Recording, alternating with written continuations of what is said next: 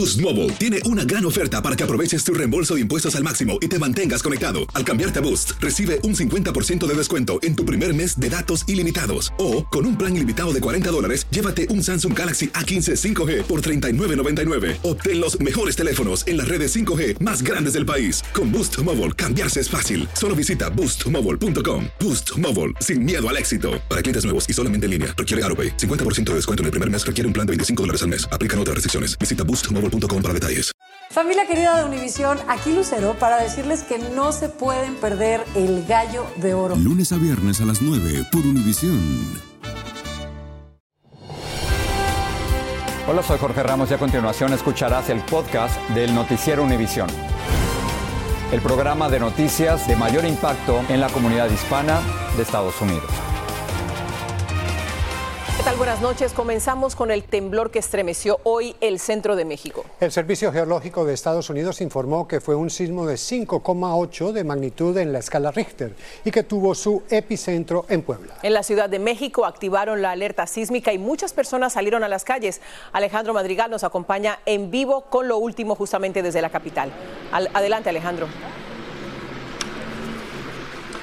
Ilia Félix, así es, tremendo susto se vivió tras este sismo de 5,7 registrado en Chiautla, en el estado de Puebla, en la conocida Mixteca poblana, en donde, por cierto, es muy cerca esta capital mexicana y por lo tanto en algunas zonas se sintió bastante fuerte. Tomó por sorpresa porque fue poco después de las 2 de la tarde, hora del centro, cuando todavía están las empresas, es la hora de la comida y todavía están las escuelas en labor. La alerta sísmica sonó al instante, la que escuchamos, sonó al instante justamente cuando se sintió un brusco movimiento que fue prácticamente muy rápido y que también fue, fue perceptible en los estados de Morelos Oaxaca, Chiapas y en el Estado de México. Hasta el momento las réplicas han sido imperceptibles, sin embargo, dejó, como les decía, mucho susto y si les parece, vamos a escuchar cómo se vivió.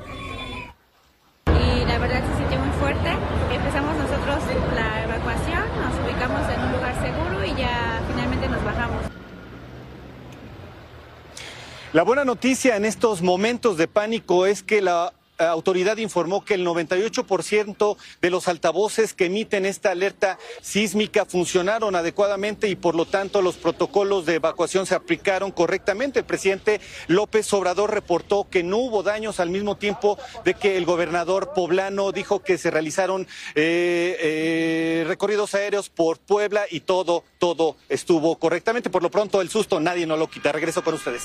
Bueno, menos mal no fue más que un susto. Muchas gracias, Alejandro. Aquí en los Estados Unidos, Donald Trump regresó hoy a corte en Nueva York y esto solo como espectador Félix de su juicio por fraude financiero. Pero Ilia, como era de esperarse, no se quedó callado porque arremetió nuevamente contra el juez y la fiscal de su caso, pese a que una orden le impide hacer ese tipo de comentarios de su proceso judicial. Y no solamente eso, también reiteró que es víctima de una conspiración en su contra. Blanca Rosa Vilches tiene el reporte. Día 39 del juicio civil por fraude fiscal y la cuarta semana de la defensa. Una vez más, el expresidente declaró que es una casa de brujas y en un caso de juicio muy corrupto. Y a pesar de la orden mordaza prohibiéndole hablar sobre el juicio, atacó de nuevo al juez. No hay magistrado en este país que no nos hubiese otorgado una victoria total. Tampoco existe un juez que hubiese aceptado este caso, dijo. El juicio se inició en octubre y se deriva de una demanda presentada por la fiscal general de Nueva York quien lo acusa al expresidente Trump y a otros más, incluidas sus empresas y sus hijos, Donald Jr. y Eric Trump, de inflar el valor de los activos para obtener préstamos favorables y así adquirir nuevas propiedades. Trump hoy la volvió a llamar una lunática. El juez ya dictaminó antes de que comenzara el juicio que Donald Trump y los otros acusados eran responsables de fraude. En la ley um, civil es posible que un lado vaya a la corte y dice que en los, hechos que ya existen antes del juicio, que hay suficiente evidencia para mostrar que un lado debería de ganar.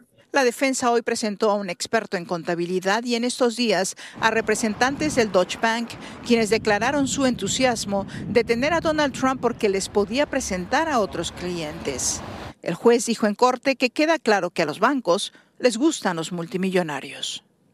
El expresidente Trump testificará en esta corte el lunes. Después, la fiscalía tendrá la oportunidad de refutar lo que dice la defensa. El 11 de enero empiezan los argumentos finales. Días después se espera la decisión final del juez. En la ciudad de Nueva York, Blanca Rosa Vilches, Univisión.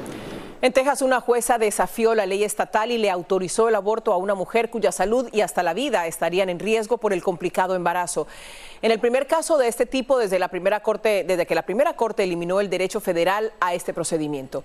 Clínicamente, el feto presenta una condición genética que podría ocasionarle la muerte al momento de nacer. Marlene Guzmán está en San Antonio con los detalles. I am going to grant the temporary restraining order for Ms. Cox. Fue así como la jueza de Austin, Texas, Maya Guerra Gamble, le concede a Kate Cox una orden temporal que le permite abortar sin consecuencias legales, desafiando así las estrictas leyes que prohíben la interrupción del embarazo casi en su totalidad en este estado. Cox se mostró visiblemente emocionada al escuchar el fallo de la jueza este jueves. The idea that Ms. Cox wants desperately to be a parent, and this law might actually cause her to lose that ability is uh, shocking and um,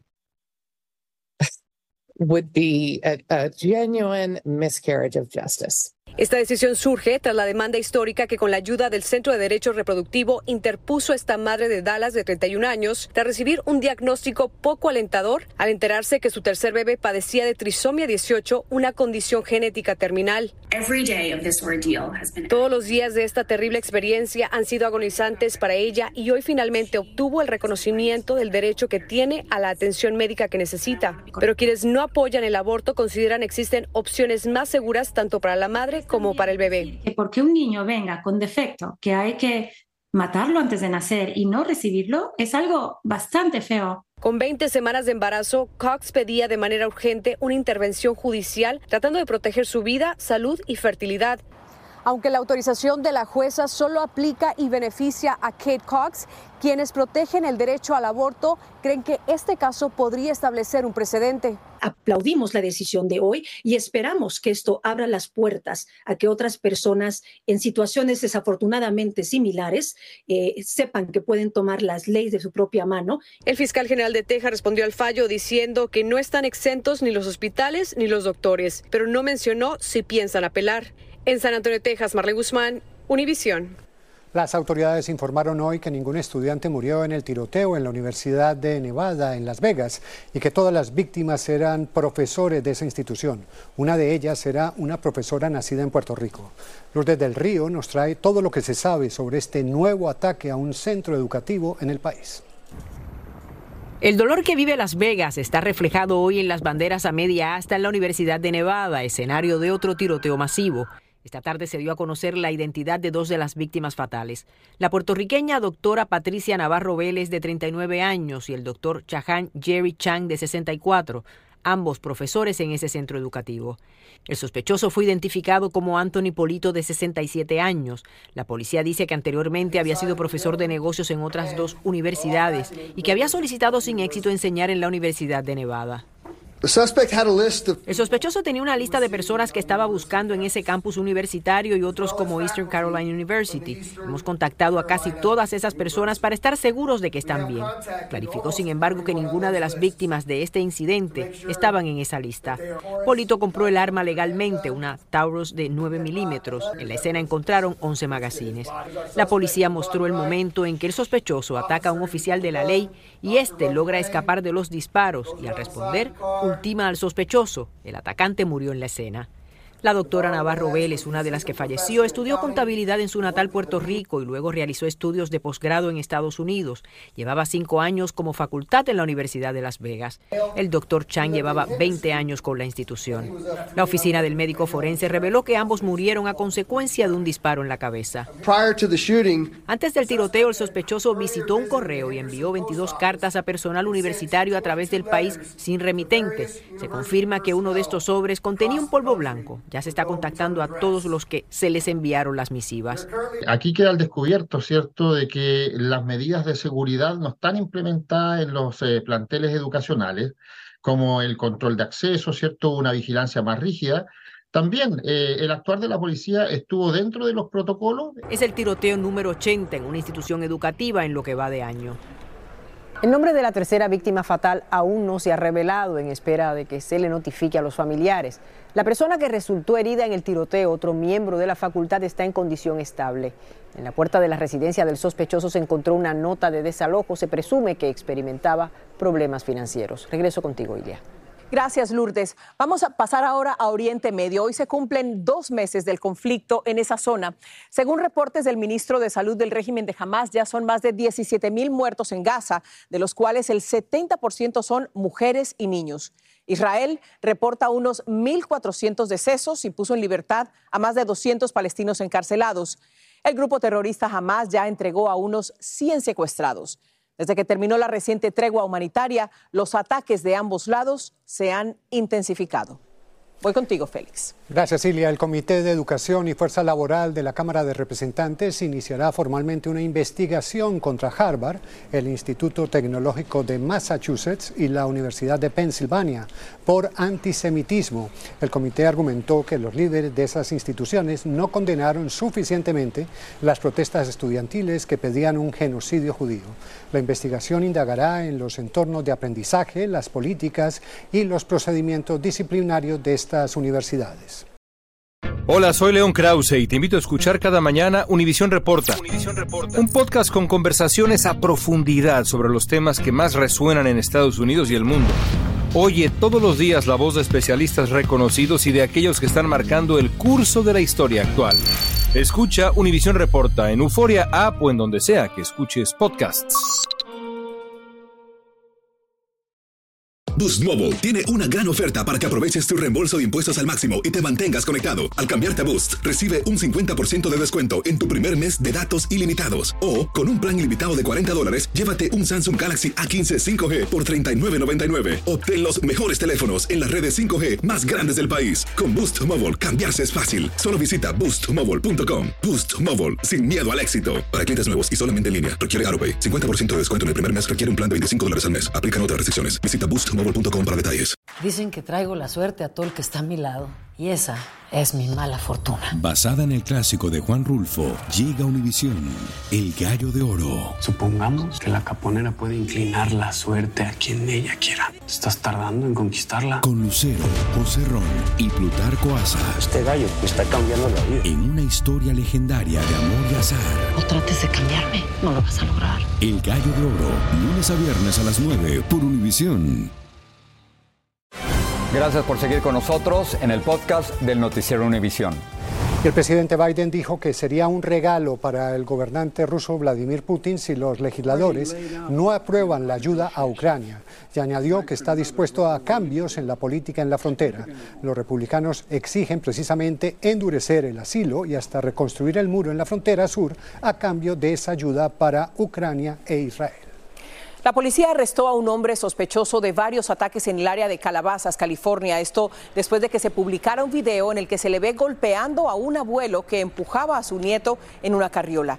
El sheriff del condado de Los Ángeles dijo que el sospechoso se llama Ángel Sánchez. Dulce Castellanos está con la información. Este sospechoso estacionó su vehículo en esta casa, caminó lentamente hacia un hombre que paseaba un bebé en un cochecito y de repente lo sorprendió con un golpe en la cara, derribando a la víctima de 60 años y a su nieta. El perturbador incidente quedó captado en una cámara de vigilancia de este vecindario en Calabazas, California, y el hecho que estremeció a la comunidad entera. Estaba en completo estado de shock, dijo una de las residentes del vecindario, quien ahora se siente insegura al salir a caminar.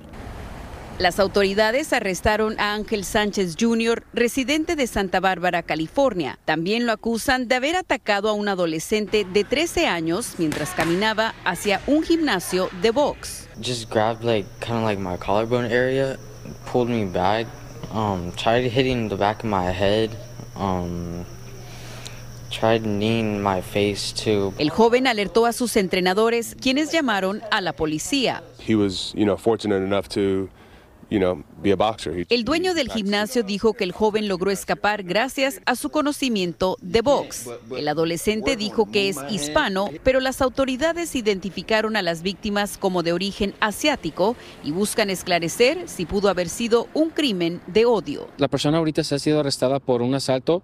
Eh, causándole daños de, gravedad a, este, a estas víctimas y no tenemos ahorita ninguna información que esta persona haya hecho estos crímenes por, ah, por motivos raciales. Los motivos del brutal ataque continúan bajo investigación. Dulce, ¿sabemos algo de la reacción de los familiares del sospechoso? Félix, sí, de hecho logré hablar con la hermana del sospechoso, quien dijo que estaba completamente sorprendida y dijo que no sabía de los incidentes, mucho menos que su hermano estaba involucrado. Lo describió como una persona trabajadora, pero que recientemente había tenido problemas con las drogas, incluso que habían llamado a la policía para pedirles su ayuda. Esta es la información que tenemos desde Los Ángeles. Dulce Castellanos, regreso con ustedes al estudio. En Perú, varias personas se salvaron de ser embestidas en un choque múltiple cerca de la tienda donde hacían compras. Cámaras de seguridad de los negocios afectados muestran el momento del accidente y a una mujer afuera de una tienda que logró evitar un atropello directo gracias a un poste del alumbrado eléctrico. En México están investigando un par de videos que se han hecho virales en las redes sociales y que ponen de nuevo bajo la lupa a las Fuerzas Armadas. Uno de ellos habría ocurrido en Michoacán y detalla esta presunta tortura que sufre un hombre a manos de los uniformados. Jessica Cermeño nos tiene las imágenes y las reacciones de lo que aquí se ve. Esto ocurrió supuestamente en Michoacán, en México. El civil es sometido por al menos tres hombres que portan pantalones, rodilleras y botas similares a los usados por los integrantes de la Guardia Nacional. El cuerpo militarizado creado por el presidente Andrés Manuel López Obrador para contener la violencia del crimen organizado. El video que apareció en redes sociales tiene una duración de minuto y medio y en él se aprecia cómo los supuestos guardias pisotean al hombre y lo golpean en varias ocasiones con un palo entre sus quejidos de dolor para al final liberarlo. ¿Qué es lo que pasa con el actuar? Que no está pegado a principios de derechos humanos, tampoco tienen esta formación de eh, proximidad con la población. Desde hace más de dos décadas en Michoacán han surgido varios grupos de autodefensas. El último esta semana en Paracho, autodenominado precisamente la Guardia Nacional Purépecha, una organización indígena que busca proteger a una decena de localidades de los sicarios y de los abusos de autoridad. Sí, entonces ya no hay que admitir al gobierno, porque no puede, pues, o no quiere. Además apareció este otro video donde soldados golpean a un hombre en una calle. Ya son cerca de 130. Aunque esta mañana el presidente resaltó que él no ha recibido ninguna queja de la Guardia Nacional por abusos. Está actuando con profesionalismo, con disciplina, está haciendo un muy buen trabajo. Aunque en promedio esta agrupación recibe unas 30 quejas cada mes. Y sobre los videos, ningún vocero de las Fuerzas Armadas ha aclarado nada al respecto. En la Ciudad de México, Jessica Cermeño, Univisión. Vamos a cambiar de tema para hablar fútbol. de fútbol, porque hoy se da el pitazo inicial de la Copa América con el sorteo de los grupos entre las 10 selecciones de fútbol de Sudamérica y seis invitadas de la CONCACAF que se van a disfrutar el evento continental el próximo verano aquí en Estados Unidos. El torneo más viejo del mundo y tenemos fútbol y eso es buena noticia. Pasamos con Alejandro Berry que se encuentra en la sede del sorteo. Alejandro, te escuchamos. Gracias, muchas gracias, Ilia Félix. Aquí estoy junto a Iván Zamorano, leyenda del fútbol sudamericano, en Downtown Miami, previo a lo que será el sorteo de la Copa América que se va a llevar a cabo el próximo verano a través de todo el territorio de los Estados Unidos. Hoy van a conocer los 16 equipos, las 16 selecciones, su suerte en el grupo, Bam ¿Cómo sí, ¿cómo estás, Ale? Gusto saludarte. Bueno, sin lugar a duda, hay mucho nervio, hay mucha ansiedad de por medio. Será la última Copa América de Scaloni con Argentina, será la última Copa América de Messi. Hay muchas dudas que están en el ambiente que seguramente se disiparán allá adentro, donde también hay mucho más nervio que acá. Sí, estamos a minutos de arrancar la alfombra roja a nuestra espalda, donde han desfilado muchas celebridades, donde representantes de cada una de las elecciones han ido pasando. Por parte de México está Jaime Lozano con una comitiva representando a selección nacional. Y bueno, eh, México es cabeza de serie lo mismo que Argentina, ¿no? Vamos a ver cómo les toca la suerte en el grupo, ya en el acomodo del quién contra quién, el cuándo y el dónde, Pero no hay rivales fáciles, ¿no? Todos sabemos que La Copa América es una competencia muy, muy exigente en donde todos los eh, participantes se, se primen al máximo para tratar de conseguir esta competición. Y vamos a ver cómo les va a México, cómo está Argentina, cómo va Brasil, que, que la eliminatoria no está bien, así que yo creo que esto puede ser el comienzo de una, de una muy buena avenida hacia adelante. Y la Colombia de Don Félix también. Detallitos, el 20 de junio arranca en la ciudad de Atlanta, partido inaugural con selección argentina, el 14 de julio la gran final aquí mismo en la ciudad de Miami. Regresamos a los estudios con ustedes. Adelante Félix, Ilia, muchas gracias desde Downtown Miami. No veo la hora, no veo la hora. Copa América acá me parece buenísimo, la vamos a tener en Univisión, perfecto. Maravilloso. Y Colombia también es mía, Alejandro. Sí, señor, ni más faltaba. Bueno, llegó diciembre. Con y su alegría. Exactamente. Y si piensa enviar regalos por correo para que lleguen antes del 25, tenga muy presente las siguientes fechas. Para correo urgente y de primera clase por USPS, la fecha límite es el 16 de diciembre. Para envíos express, el 20 de diciembre. Si va a hacerlo por FedEx, el envío regular debería ser el 13 de diciembre, el express el 19 y servicios de entrega el mismo día el 22 de diciembre. Y si la opción es UPS, para envíos terrestres, la empresa recomienda consultar en el sitio web. Luis Mejid nos cuenta más. Los regalos se abren el 25. Pero si tiene que mandarlos a Centroamérica, relájese porque probablemente no vayan a llegar a tiempo. Para El Salvador definitivamente lo que era para la Navidad ya se mandó. ¿Cuándo tendrían que haber salido mis paquetes para Centroamérica, por ejemplo? Tendrían que haber salido a finales de noviembre. Si el envío es a México, todavía le quedan unos días. Lorena Galás se apuró para mandarle regalos a sus hijos en Chiapas. Siempre, aunque sea un, un regalo baratito, la familia ahí lo recibe feliz. Para envíos dentro de Estados Unidos, los tiempos son más flexibles, pero si quiere que su paquete llegue antes de Navidad, la semana que viene es crítica. Cuanto más espere, más caro le va a costar. Y definitivamente, son muchos los que no quieren gastar de más. Para mi esposa. Lázaro Bajés gastará en un solo regalo. Para más nadie.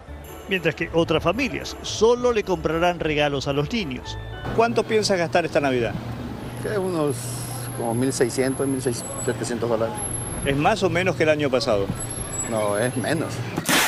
Gaste más o gaste menos, se estima que esta temporada navideña se transportarán unos mil millones de paquetes en el país.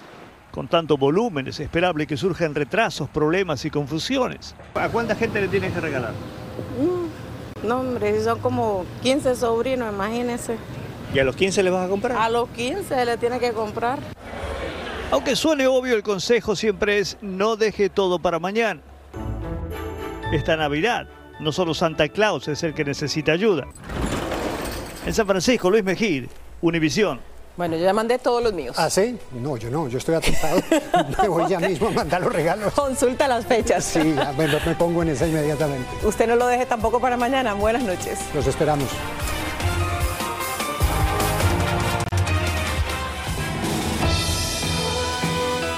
Así termina el episodio de hoy del podcast del Noticiero Univisión.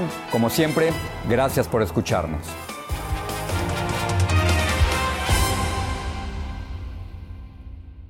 Hola, les habla Jorge Ramos, soy inmigrante y periodista. Quiero invitarte a profundizar en los temas más relevantes y controversiales de la actualidad en el podcast llamado Contrapoder. Contrapoder. Descubre las diferentes voces de los protagonistas del momento con entrevistas a profundidad. Escucha el podcast Contrapoder en Euforia App y en todas las plataformas.